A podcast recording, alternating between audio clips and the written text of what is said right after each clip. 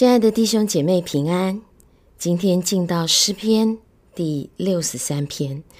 在分享诗篇之前，我们先一起做一个祷告。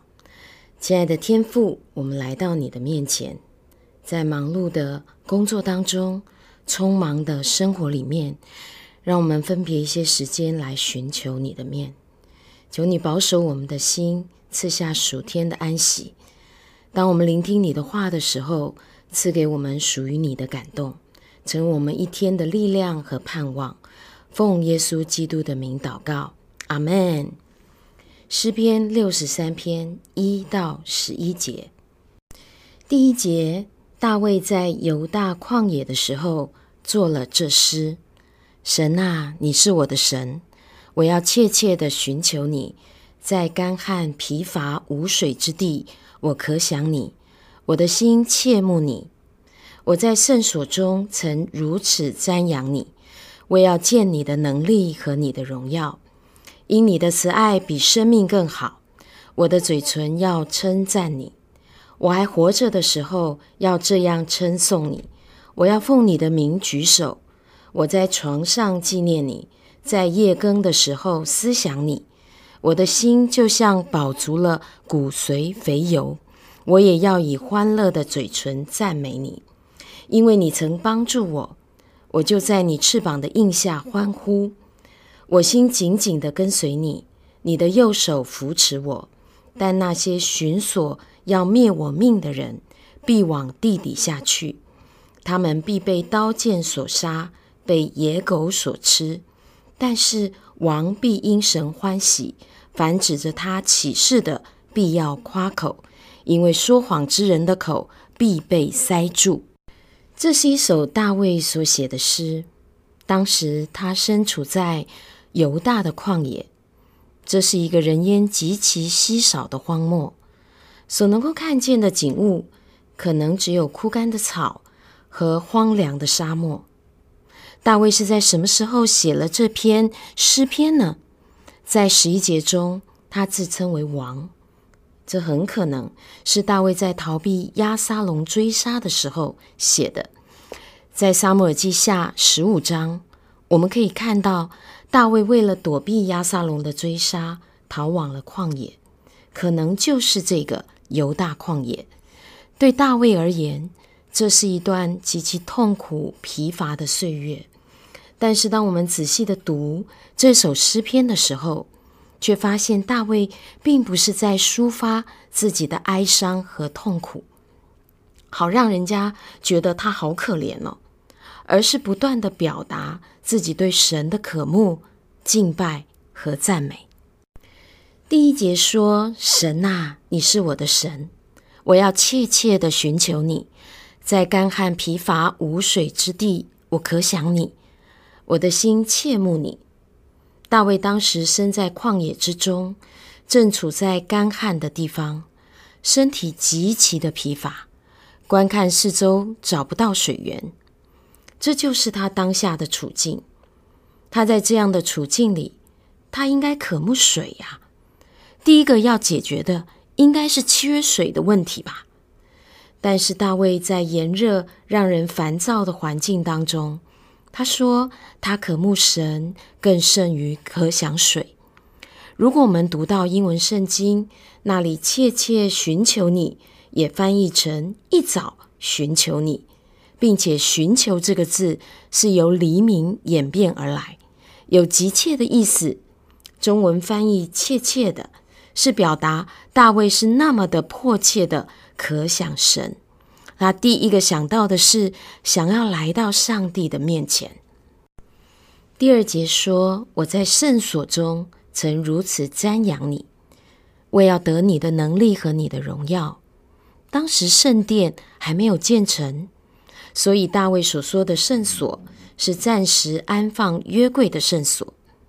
大卫回想起以前曾经在圣所与神亲密的交通，尽管现在。他的人是在旷野，但他的心仍然渴望回到过去，过去那些与神亲近的美好时光。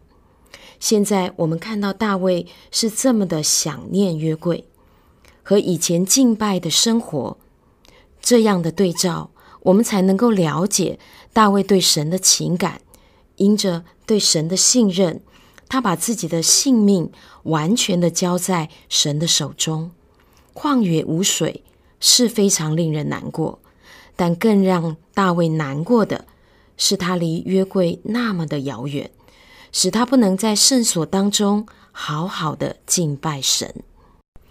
第三节、第四节，大卫说：“因你的慈爱比生命更好，我的嘴唇要颂赞你。我还活着的时候，就是只要我还有一口气在，只要我有气息，我的生命还存活的时候，我就是要这样的称颂你。我还要奉你的名举手敬拜你。”我们揣摩一下。大卫当时的性命是随时有危险的，押沙龙的大军有可能会杀死他的，旷野也有可能会渴死他的。但大卫说：“我的生命不重要，神的慈爱比我的生命更重要。只要我还有一口气在，我都要称颂神。”以当时大卫命在旦夕的处境，他能够说出这样的话。不可能只是一个口号，或者是写一首浪漫的诗句。在这样恶劣的环境当中，只要是可以敬拜神，他是可以连性命都不要的。第四节的举手是指祷告或者赞美。今天我们祷告敬拜的时候，我们举手是一件很普通的事情，而这里代表着。大卫将他做一位王的尊严、荣耀都完全摆在神的面前，神才是他的王，唯一他所要敬拜的对象。回到我们身上来想想我们自己，我们对神的敬拜、称颂、赞美，会不会有时候是有口无心的？可能一面还在滑手机呢，并没有预备好要来亲近神。当被邀请举手敬拜神的时候，觉得干嘛这么累，干嘛这么麻烦，觉得很尴尬。让我们回转到神的面前，专注在这位荣耀的神的身上，让我们更自由的来敬拜他，更专心的来亲近他。下面五到六节，大卫更进一步的表明：我在床上纪念你，在夜惊的时候思想你。我的心就像饱足了骨髓肥油，我也要以欢乐的嘴唇赞美你。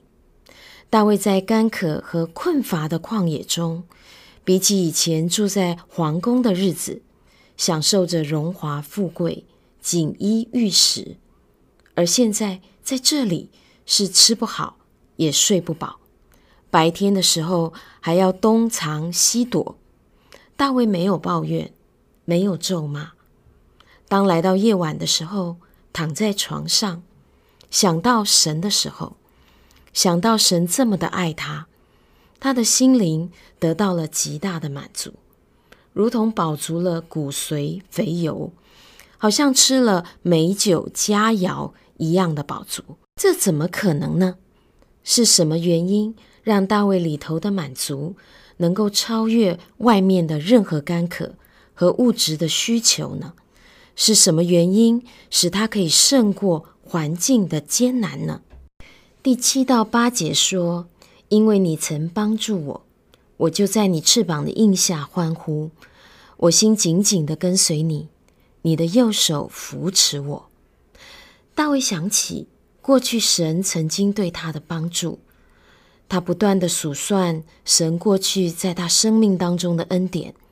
这一切都是大卫非常真实的经历，是神曾经为大卫所做过的事，所以大卫相信自己可以躲在神的保护之下，他要紧紧的跟着神的引导，神一定会扶持大卫，像过去一样。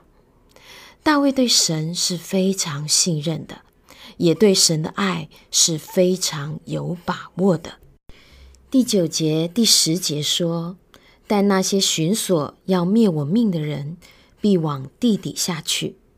他们必被刀剑所杀，被野狗所吃。大卫非常的确定，那些要杀他的敌人必定会被神惩治，必要下到阴间，或者死亡，或被刀剑所杀，或被野狗所吃。这些都是很严厉的刑罚。读到这里，会不会疑惑大卫怎么会去咒诅别人呢？当我们从第一节读下来，可以体会大卫与神是很亲密的。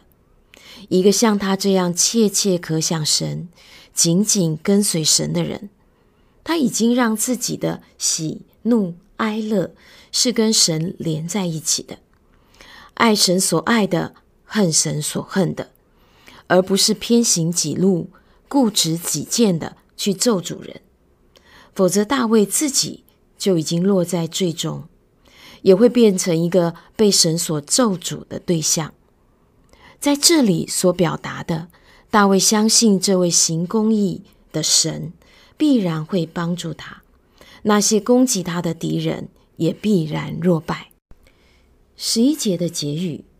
但是王必因神欢喜，凡指着他起誓的，必要夸口，因为说谎之人的口必被塞住。这个王的自称是大卫重新确认神对大卫的呼召，是神亲自拣选大卫高立作王。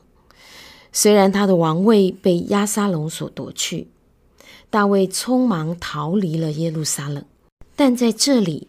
大卫仍然用王这个头衔宣称自己，这不但是对自己的自称，也是重申神对他的呼召。这个高利不会改变，也不会失效。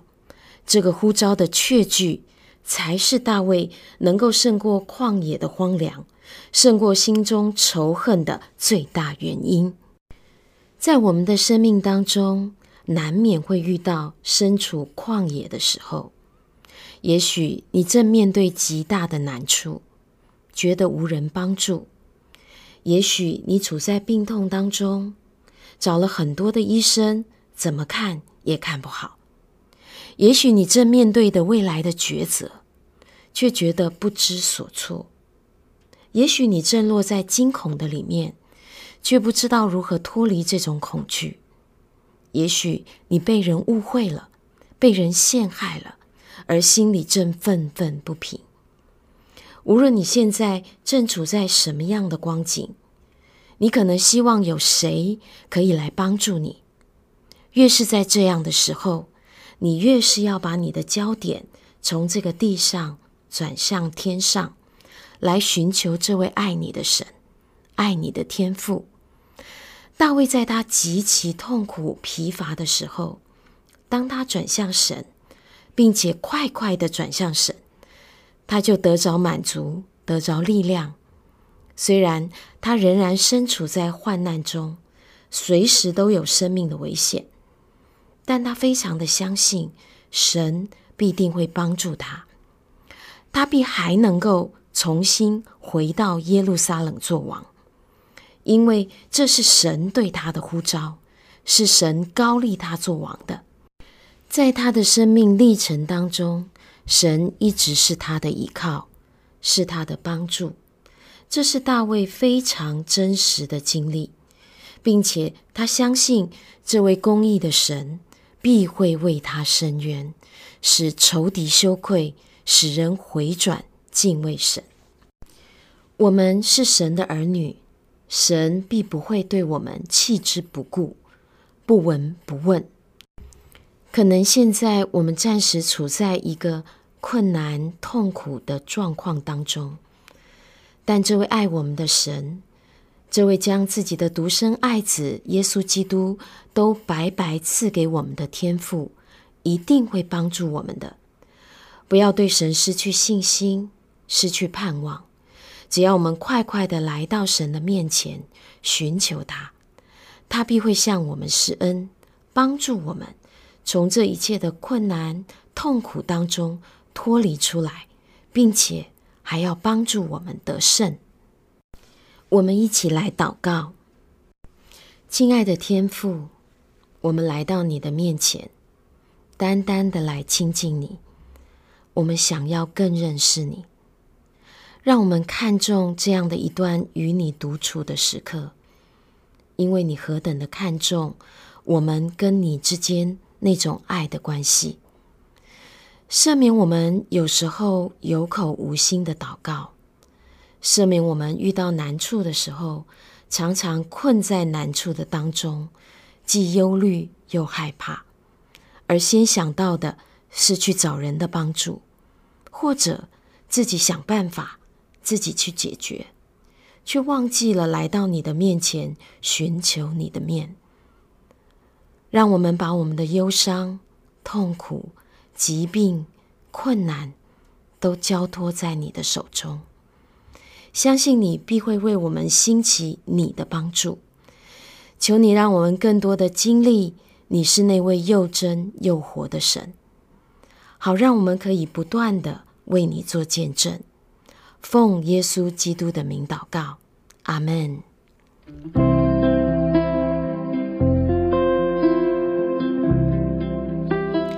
如果你喜欢我们的分享，欢迎按赞、订阅、开启小铃铛。愿神的话每一天成为我们随时的帮助。你也可以把连接传给需要的人。愿上帝祝福你，阿门。如果你喜欢我们的分享，欢迎按赞、订阅、开启小铃铛。愿神的话每一天成为我们随时的帮助。你也可以把连接传给需要的人。愿上帝祝福你，阿门。